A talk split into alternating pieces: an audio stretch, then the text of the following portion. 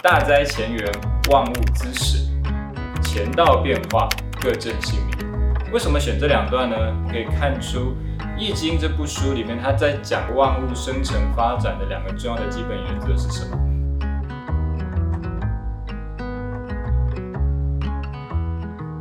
各位同学，大家好。我们今天要讨论的是《易经》哲学中的两个重要的原则。但是我在这里先不跟各位说这两个原则到底是什么，因为一样我们会透过以下讨论跟说明的方式，先透过同学们的讨论，然后我们再来说明啊他们的意义到底是什么。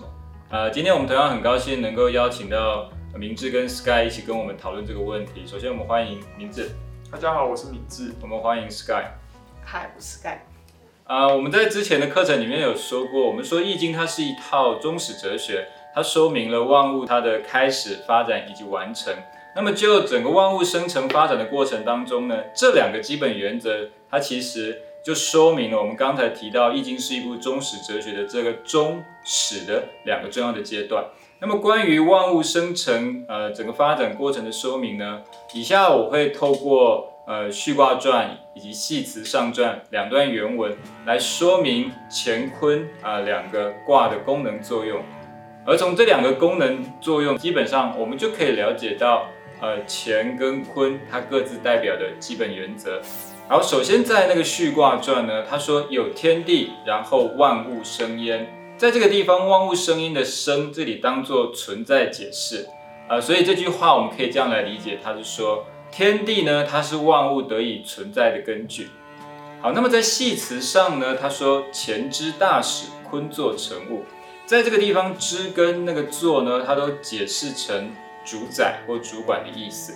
好，如果我们把这个意思带回去看这两段呃话的意思，我们可以说钱之大使呢，它说明了钱的一个作用在于它能够让万物得以存在，就是钱之大使的意思。那么我们把那个主管或主宰的意思带进到坤作成物来看的话，一样我们可以说坤的作用呢，它就是让万物呢能够发展成它应有的样子的的功能作用。那么从这样的功能作用来说的话，我们可以说它是什么样的原则呢？这个我们可以从乾卦来看，在乾卦，如果同学们还记得乾卦的卦辞里面提到了元亨利贞这四个字，那么元亨利贞呢，它正是代表呢。万物生成发展的阶段，那么简单的说，元亨利贞，它基本上它可以代表发展的两个呃重要的阶段，就是中跟始的这个过程。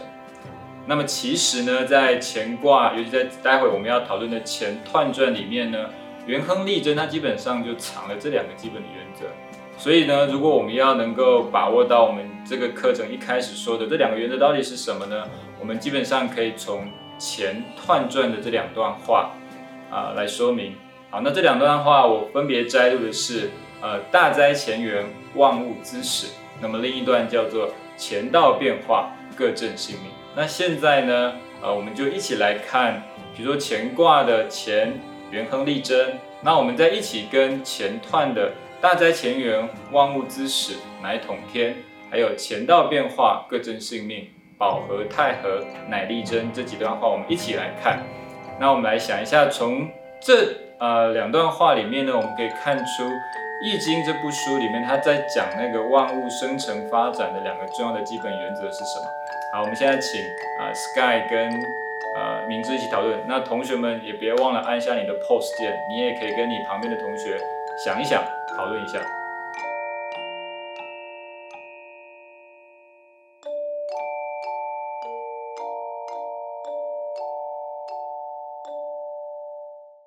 好，那我们来看看，呃，Sky 跟明智他们怎么在理解这两段话的。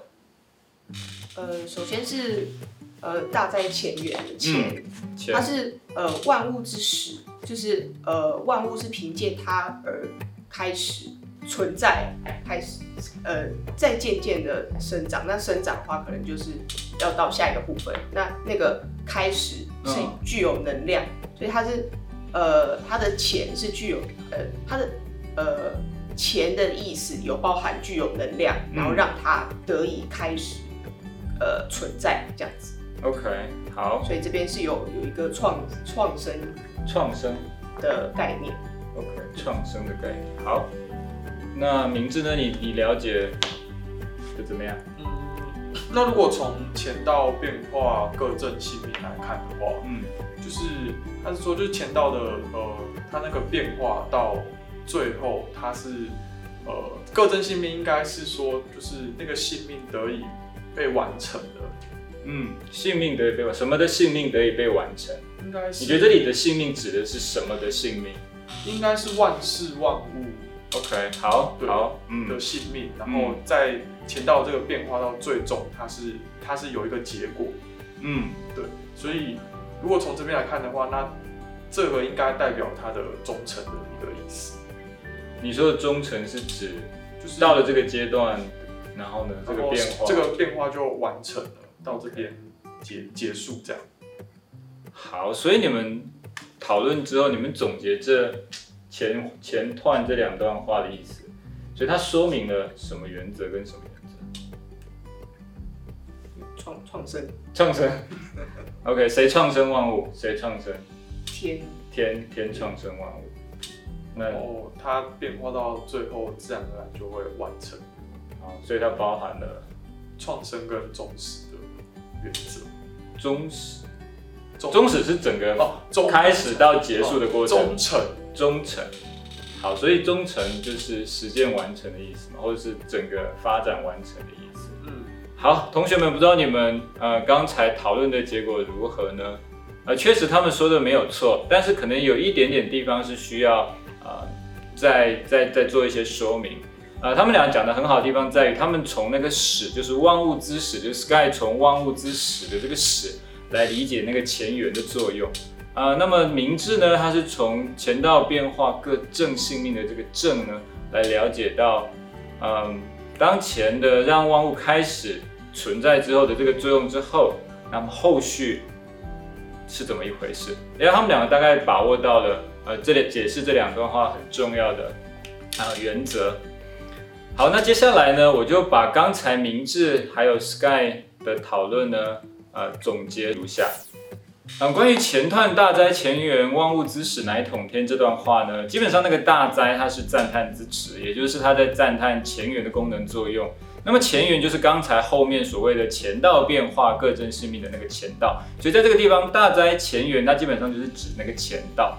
那么万物之始的那个之就是凭借的意思，也就是说呢。万物呢，它凭借着前缘，它得以存在。这句话可能有点怪，我们直白的说，其实就是说，前缘它让万物可以在啊天地间存在。所以呢，从大灾前缘万物之始的这个万物之始这段话呢，我们可以知道说，前缘呢或前道它具有让万物得以存在的这个功能作用。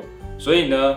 从它可以让万物存在，我们就可以说前缘具有刚才啊 Sky 他所说的具有这个创生原则或者是创造性原则。好，那么呢，刚才呢明智他在解释前道变化各正性命的时候呢，啊，我们透过讨论，其实我们发觉了在这个地方原文里面，它其实把两个字给省略，因为其实前面有提到，后面它不提很自然，所以我们往回溯的话，我们可以知道说，刚才明智在讲那个。呃，各正性命，就性命可以得其正的时候，我问他说，这个性命指的是什么？呃，那其实这性命基本上就是指前面的万物之始的那个万物。所以在前道变化各正性命这个地方，它其实把万物给省略掉了。所以这句话其实可以这样读，叫做前道变化万物各正性命。啊，在这个地方有一个地方要解释的是说，刚才啊明智说前道在整个变化的过程当中。啊，好像让万物得其存在，但这里要说明的是，基本上呢，前道它作为一个创生性原则，它是不会变化的。其实所有的变化都是在经验的经验世界当中的一些啊，你说一些气的变化，或者是变化，它基本上是在经验里面所产生的。前道本身它并不会变化，但前道它可以作用在这个经验上。所以前道变化的意思是说，这个整个前道呢，在呃，这整个经验世界，也就是这整个阴阳变化的生长过程当中呢，它展现它的作用，什么作用？展现它的创生作用。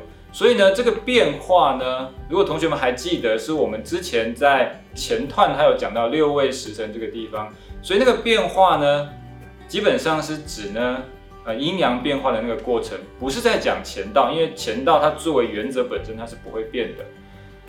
所以呢，在整个乾道的作用之下呢，万物它就在这整个阴阳变化的生长过程当中各正性命。这里的正就是成就完成的意思，也就是说，在乾道的作用之下呢，万物呢它可以发展成它应该有的样子，也就是生长成它应该有的样子。因此呢，各正性命的正呢，基本上就是成就的成。那这个地方它其实就是。乾卦辞后面说的力争的争，好，所以呢，万物呢，它的生成发展呢，从元亨，也就是从创生这个地方开始存在之后呢，还没完，它到了力争的那个争的阶段，它就算完成了。嗯，总结以上所说呢，在前段的这个解释当中，我们可以看得出来，大灾前元，万物之始，它是创生原则，它是可以从元亨来表示。那么前道变化各正性命，它所表示的是忠诚原则，它可以在力争这个阶段所表示。因此呢，从前段的解释当中，我们就可以看得出来，在易经哲学当中解释万物生成发展的两个重要的基本原则，就是创生原则跟忠诚原则。好了，到这边呃解释大概告一段落。不晓得同学们你们讨论的如何，有没有什么问题呢？老师，哎我有一个问题，是，就是老师一开始不是说在序卦跟系辞传上面去解释乾坤，呃，就是一开始讲的就是要从乾坤来解释那个两个基本的原则，可是。怎么就是好像钱就把这两个基本原则带出来了？嗯，哦，对啊，老师刚刚不是讲说钱是万物之始，是，然后。坤有就是在让它成长，就是让它长成应有的样，让万物发展成应有的样式。对，那这样的话不是应该就是呃，钱有创生原则，然后坤有忠诚原则吗？是。对，那老师怎么会就只有讲单一个，然后就把这两个原则都含在同一个呃乾彖里面的呢？所以你们觉得说，明明我一开始好像讲到了。呃，乾之大使，坤作成物，好像是乾坤各自代表一个原则。但为什么我从前段就把这两个原则讲出来了呢？你们觉得呢？虽然你们觉得怪，但有谁可以再想一下，为什么前段传它除了指出前置创生原则，它也把啊从各正性命把那个忠诚原则也讲出来了？有想过为什么吗？会不会都？有包含在内哦，包含怎么样？包含差不多哎，怎么样包含？谁包含谁？钱包含坤。哎，好，那钱是什么原则？创生。那坤是忠诚。对，所以你们觉得谁可以包含谁？创生可以包含忠诚，还是忠诚可以包含创生？忠诚包含创生。真的吗？为什么？因为忠诚表示说，就是他前面已经有创生了嘛。是。所以感觉忠诚可以包含在。哎，那应该创生包含忠诚。为什么？为什么创生？因为其实这个才对。但为什么创生包含忠诚？如果我们把它把它想成是一件事情，只要有开始了，不管它的结果好坏，它最后一定都有结束的那一刻。所以其实开始它就可以包含了结束，结束。好，好，通过刚才呃跟明智还有 Sky 的讨论，不晓得同学们呃是不是也想到了，就是说呃因为创造性原则它不能够孤零零的说有创造呢，它一定会蕴含着呃发展完成那一刻，一样从前同同前面刚所说的，我们先不要管那个结果到底是好坏。只要东西它开始存在，一定有到发展完成的那一刻，所以创造性原则它就可以把呃忠诚性原则给包含进来。这也就是为什么我们从前段呃它对前呃的特性，就是创造性的这个地方的说明呢，就可以把坤卦的忠诚原则给纳进来。好，如果我们能够把握到前段，它首先指出了前道它的功能作用就是让万物得以存在，那前道它是一个创生性原则。而创生性原则或创造性原则呢，它基本上它就蕴含了忠诚原则。那我们就可以知道说，其实前道本身它就一定是强健有力或自主的。这个地方说明了它的那个创造性。那么从忠诚，呃，这个地方可以说有开始，它一定会发展到完成这一段呢？我们可以知道，乾道呢，基本上呢，它对万物的作用，它是无间断、无止息的。因此呢，如果我们把握到乾道的创造性的这个特性的话，我们就可以回答为什么呢？在《乾象传》呢，它是以“健”这个字来形容天，也就是他说“天行健，君子以自强不息”的这个“天行健”呢。那个“天行健”基本上它是就客观而言来说明那个乾道的特性，也就是用“健”这个字来说明，或是它来象征那个钱的这个创造性。那么后一句呢，“君子以自强不息”呢，那基本上是就主观上来说，君子他的实践之道跟态度，那这部分的讨论。基本上它是属于易经的实践哲学。那关于易经的实践哲学，这个我们会在第八单元的时候讨论。因此呢，呃，这个单元就到这边暂时告一个段落。